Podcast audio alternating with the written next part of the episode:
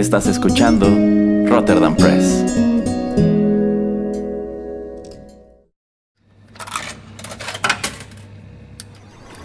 Los videojuegos han deleitado tus sentidos en la pantalla y ahora lo harán en la radio a través de su música.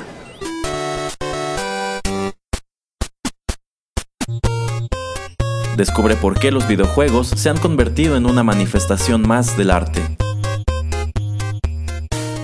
Inserta una moneda y acompáñanos. Esto es 8 bits.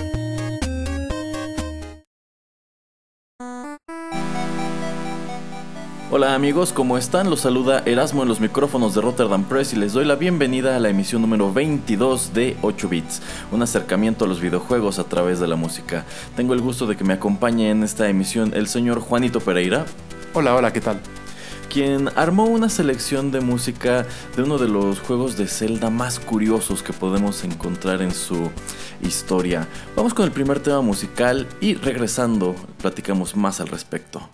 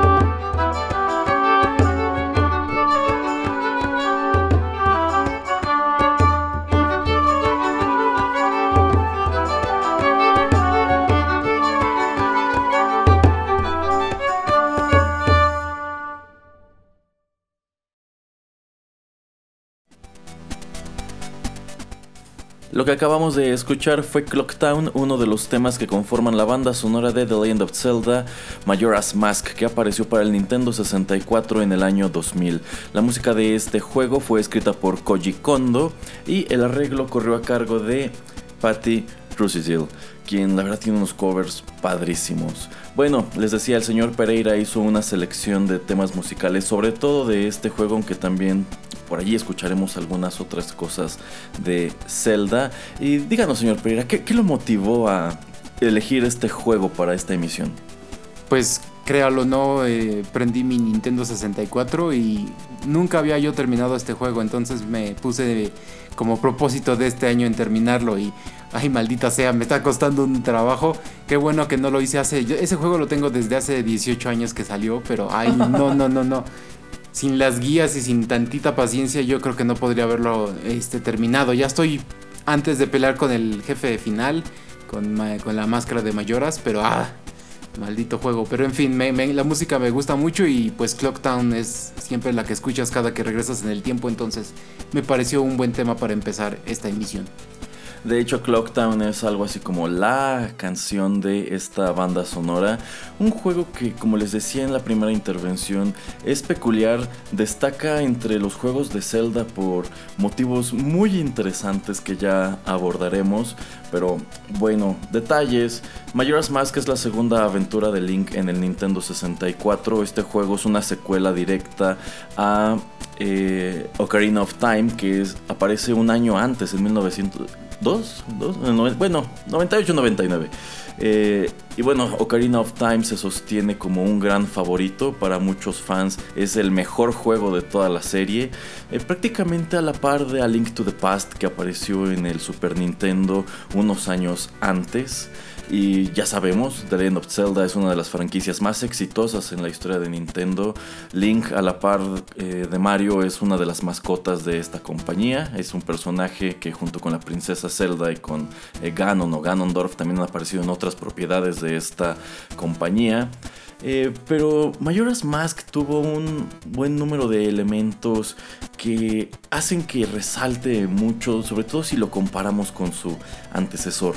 Antes de entrar en detalles, vamos con más música y ya regresamos.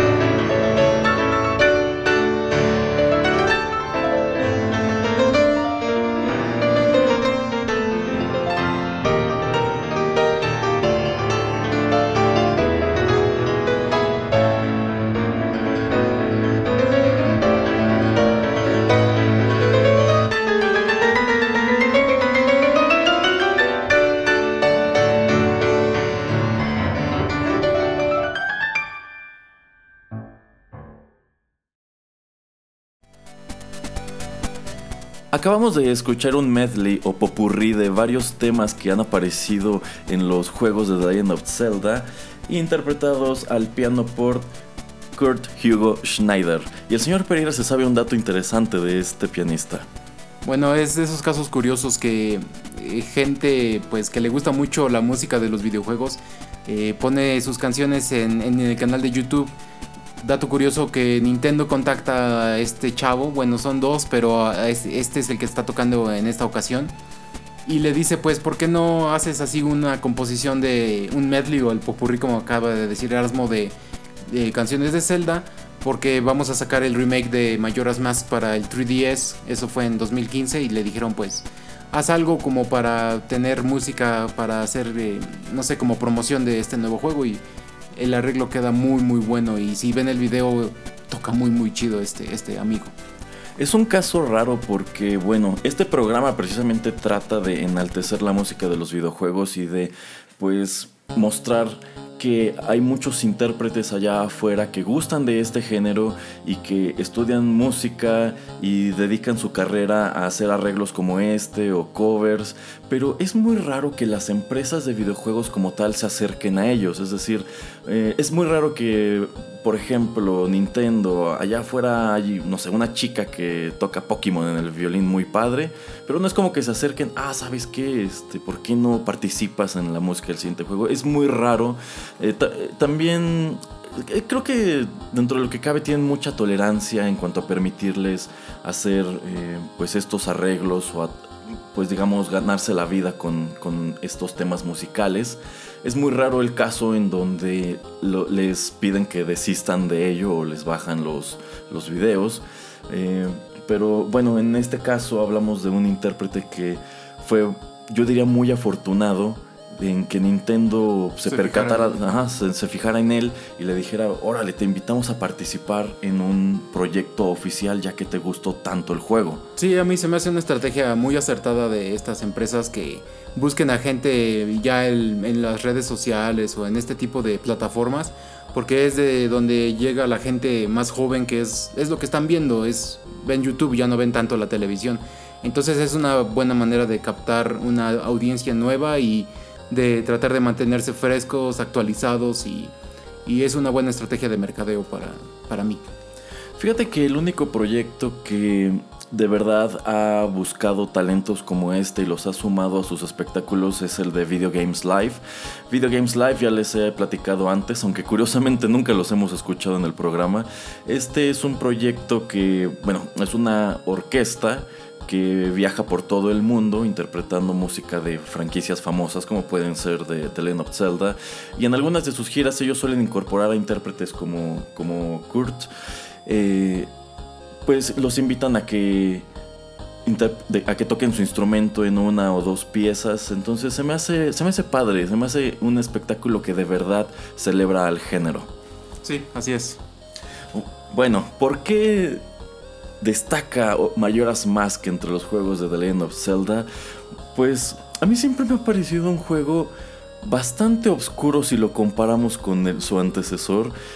Ocarina of Time tiene una historia muy bonita, tiene unas gráficas que, bueno, para el momento eran espectaculares, ahora las comparamos con lo que tenemos y se ven súper acartonadas y cuadradas y la animación incluso como que no fluye muy bien. Sí, y cuando comparas, eh, perdón, el, remake de Ocarina o este, el de Mayoras, el remake, los dos para eh, Game Boy, para el 3DS, sí se ve mucho los detalles, como sí le pusieron mucho énfasis a, hacerlos este, con más cosas que se notaran y como dices, no tanto cartón, no tanto que se pareciera que todo está pintado en la pared. Ay, aquí hay un escritorio, pero no, no es cierto, es nada más así como pintadito, pero Sí, o sea, también aún así se, te, das cuenta de lo que querían hacer eh, hace, no sé, 18 o 20 años. Así es. Entonces tú miras Ocarina of Time y bueno, estos juegos siempre han estado inmersos en un mundo de alta fantasía, pero en el caso específico de ese, de ese título, pues es un juego muy brillante, es un juego con mucho color, con diseños de personajes muy hermosos. Y cuando te asomas a Mayoras Mask, todo es muy oscuro. Eh, de pronto. Por, ejemplo, yo, recuerdo mucho de Ocarina of Time en el Overworld, este cielo super azul con las nubes y todo. Y en Mayoras Mask, casi como que predominan los atardeceres o la noche. El diseño de los personajes es bastante agresivo, es bastante misterioso.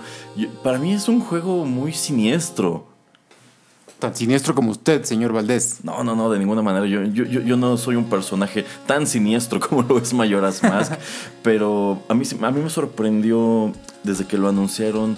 Eh, como incluso el diseño de la máscara o este hecho de que una buena parte del juego no ves la cara de Link, sino que está transformado en un. ¿Cómo se llaman? en un Deku. En un Deku. Y pues como que este Deku tiene una expresión medio de desesperanza, medio triste. Entonces piensas, ¿qué rayos está pasando aquí? Sí, así es. Eh, la paleta de colores que usaron es muy oscura y le da un muy buen ambiente al, al juego porque cada vez que hay cuatro templos y cada que terminas un templo pues el área donde estaba se transforma radicalmente porque digamos que tiene como un hechizo encima, pero pues claro que como tienes el tiempo encima literalmente, porque puede durarte solo creo son menos de una hora en, tiempo real esos tres días, pues si regresas en el tiempo el templo, el lugar donde ya te venciste al jefe vuelve a estar oscuro, entonces tendrías que hacer todo otra vez, pero bueno, no tienes la necesidad para avanzar en el juego. Pero si quisieras ver así como dices todo un poquito más este lleno de felicidad, tendrías que hacerlo, pero no. Y es algo de lo que nos damos cuenta incluso en lo que respecta a la música. La banda sonora de Ocarina of Time es muy bonita y los temas de Mayoras Mask incluso pareciera que los escribieron para una película de Tim Burton. sí, sí. Bueno, vamos con la siguiente pieza musical y ya volvemos.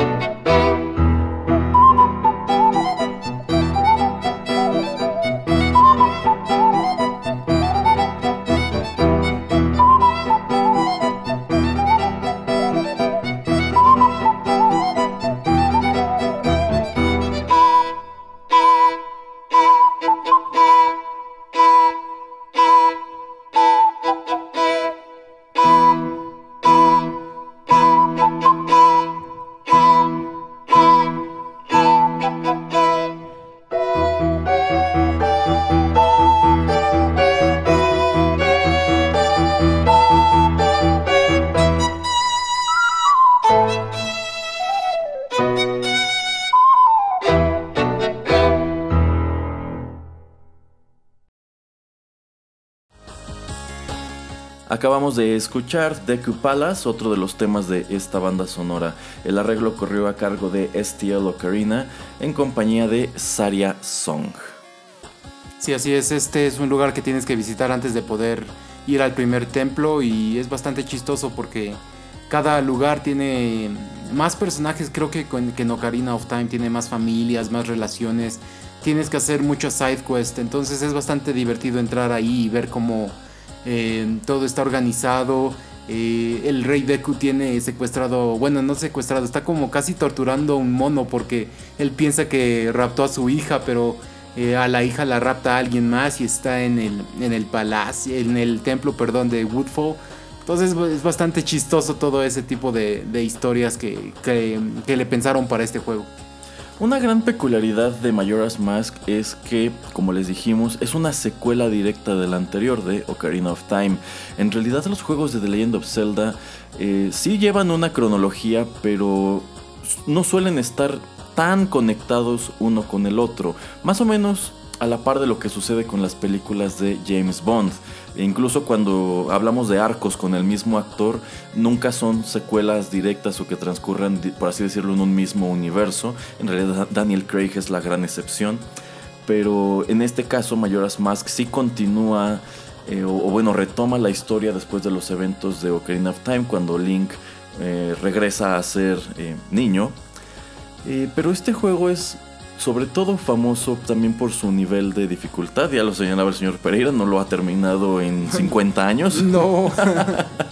y sí, yo, yo, la verdad nunca lo, nunca lo he jugado, pero tengo entendido que figura entre los juegos de Zelda más difíciles junto con eh, Breath of the Wild, que dicen que también presenta un excelente reto. Pero quizá lo más llamativo de cuanto puede decirse de Majora's Mask es la leyenda urbana o el creepypasta que hay en, torno, en torno a este juego. Antes de hablar de eso, vamos con más música, no sin antes advertirle al señor Pereira una cosa. Que usted se va a ahogar. No, you have come across a terrible fate, haven't you?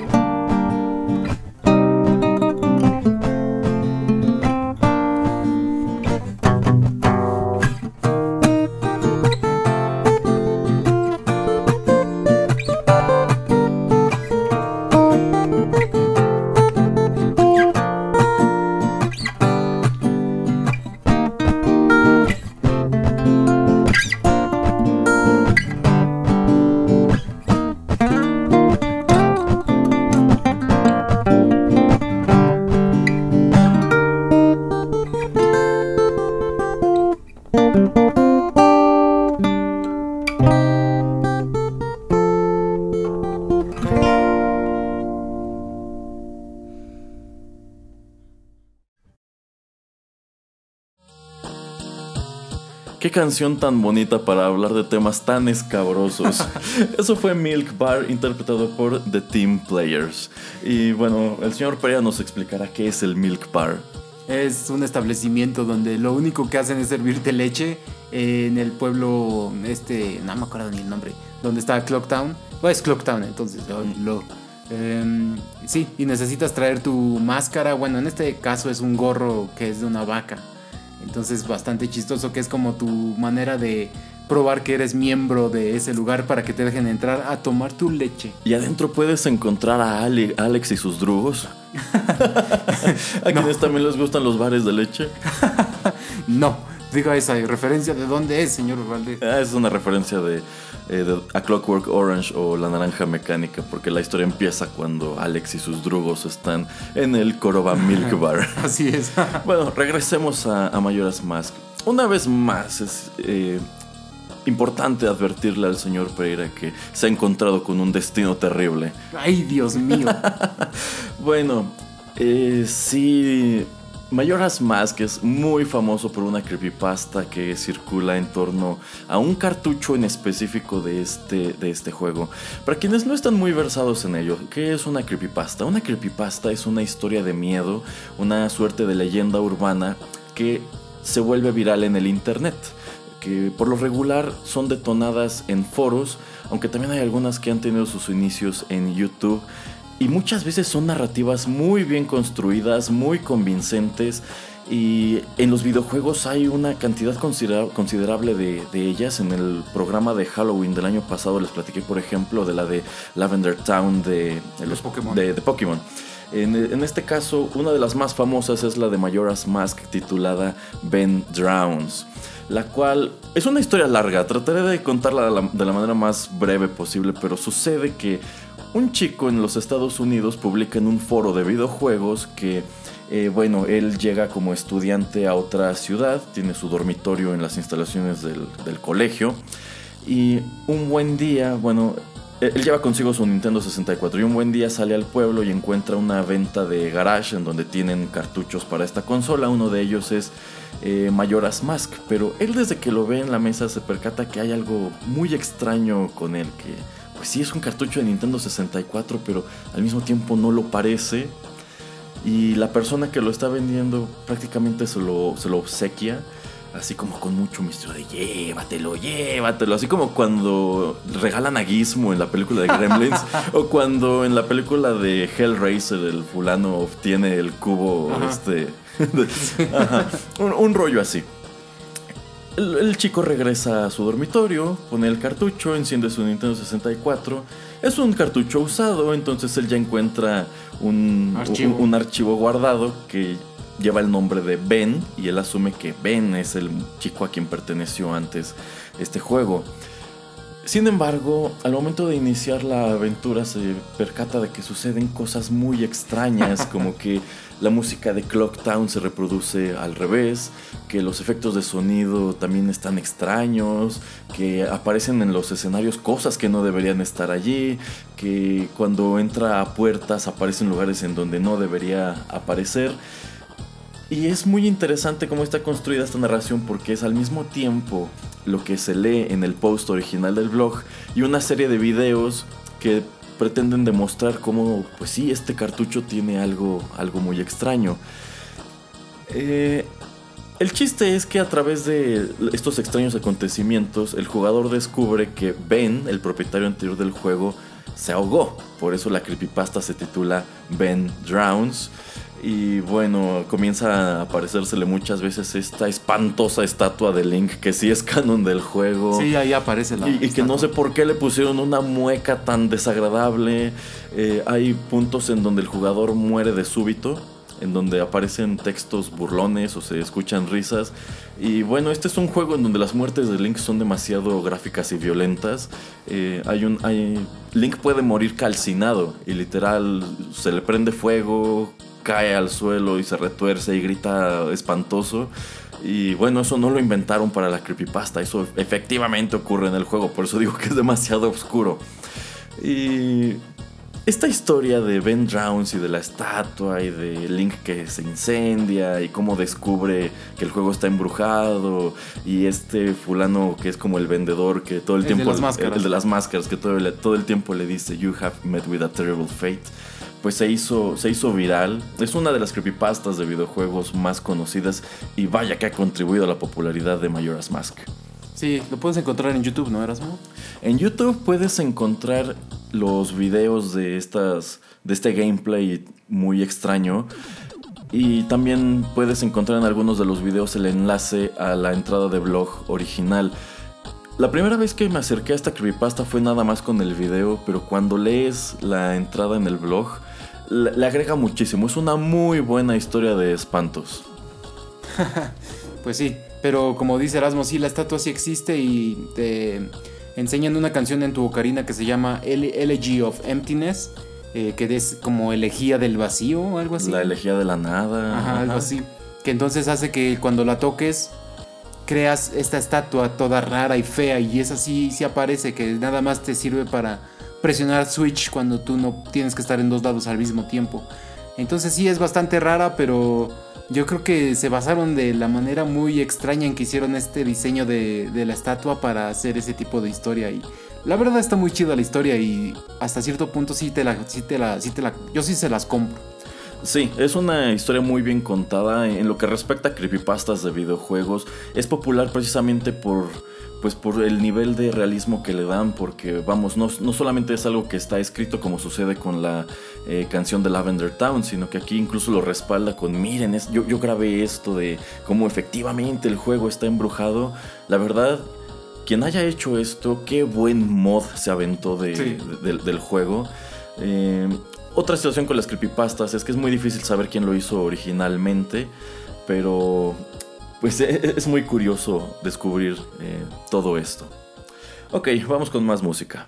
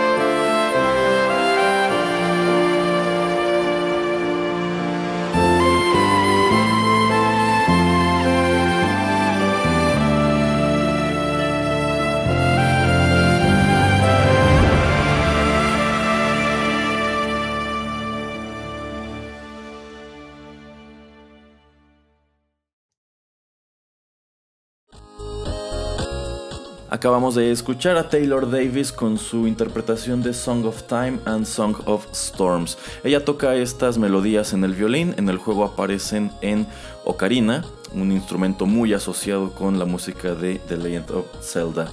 Taylor Davis eh, se dedica a hacer eh, covers tanto de música de videojuegos como de anime o de películas en el, en el violín. Tiene cosas muy padres en su canal. Eh, si les late curiosear un poco allí, busquen su cover de Dearly Beloved, el tema principal de Kingdom Hearts. Su arreglo está muy bonito. Yo creo que junto con el de Kyle Landry es de los, de los mejores. Ok, pues con esto ya nos acercamos al final de esta emisión que dedicamos a Mayoras Mask. ¿Qué más puede platicarnos sobre este juego, señor Pereira? No pierdan su tiempo jugando. no, no, la verdad, hicieron una encuesta y salió que después de Ocarina of Time, bueno, antes de que saliera Breath of Wild, eh, este era el segundo juego preferido de las personas eh, en la saga de, la, Legend of Zelda. ¿En serio? ¿Más que A Link to the Past? Sí, así es. Es bastante extraño, ¿no? Pero yo creo que a la gente le, gusta mucho por eso, porque es bastante, es muy diferente, es, es algo que no esperarías en un juego de The Legend of Zelda. Usted que ha jugado más de estos títulos, ¿usted diría que de todas las aventuras de Link, esta es la más extraña? Sí, sí, sin lugar a dudas. Y por ejemplo, si comparamos Majora's Mask eh, con la primera aventura de Link en el Wii, que no, ¿en qué juego, en, qué consola parió Twilight Princess? ¿En este, GameCube o en Wii? En los dos. porque cuando está muriendo el, es el GameCube, eh, lo sacan y también cuando sale el Wii. Que es lo mismo que pasa con Breath of the Wild, que para el Wii U sale y también sale para el Switch. Ah, también se puede conseguir Breath of the Wild para el Wii. Para el Wii U. ah, para el Wii U. Oh, ya, ya, ya, ya, ya. Pero entonces, en su opinión, ¿Mayoras más que está mejor que Twilight Princess? Híjole.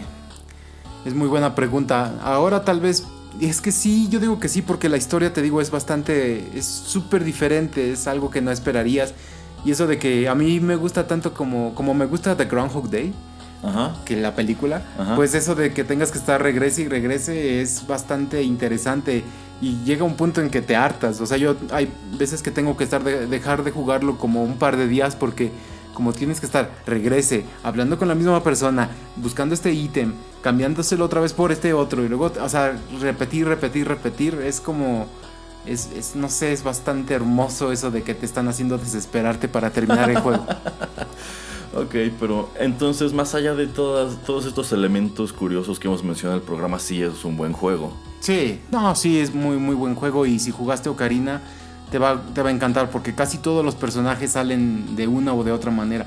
Hay, por ejemplo, jefes que salían en, el primer juego, que acá nada más están así divagando y tienes nada más que matarlos por un cuarto de corazón. O están las, por ejemplo, están las brujas y tienes que ayudarlas aquí.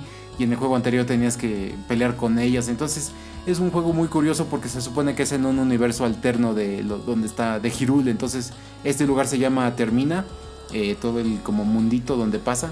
Entonces, sí, me gusta, me gusta la historia, me gusta que el School Kid se haya como apoderado de la máscara, que esté cayendo la luna. Es un juego y la historia son muy interesantes. Entonces, este es de esos juegos de Zelda en donde no aparece Zelda. Sí, así es. Vaya. ok, pues Muchas gracias al señor Pereira por esta selección de temas musicales provenientes de Mayoras Mask. Muchísimas gracias por sintonizar la emisión 22 de 8 bits. Eh, no nos vamos sin dejarlos con otro estupendo arreglo. Esto corre a cargo de The Only Deer Alive. ¿Y cómo se titula, señor Pereira? Final Hours, porque es cuando los últimas, las últimas horas donde ya está cayendo la luna, entonces es bastante intensa esta canción. Sale, con esto nos despedimos y los esperamos muy pronto aquí en Rotterdam Press. Bye.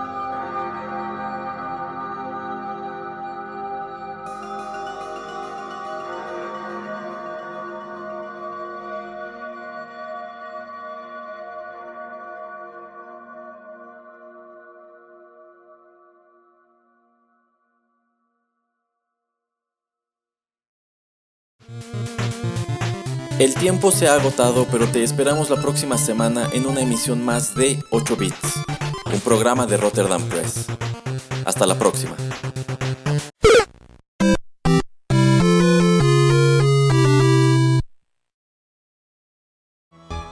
Villaje Cibernético, revista cultural en línea. Artículos, literatura, entretenimiento, crítica y actualidad. Cultura, no censura.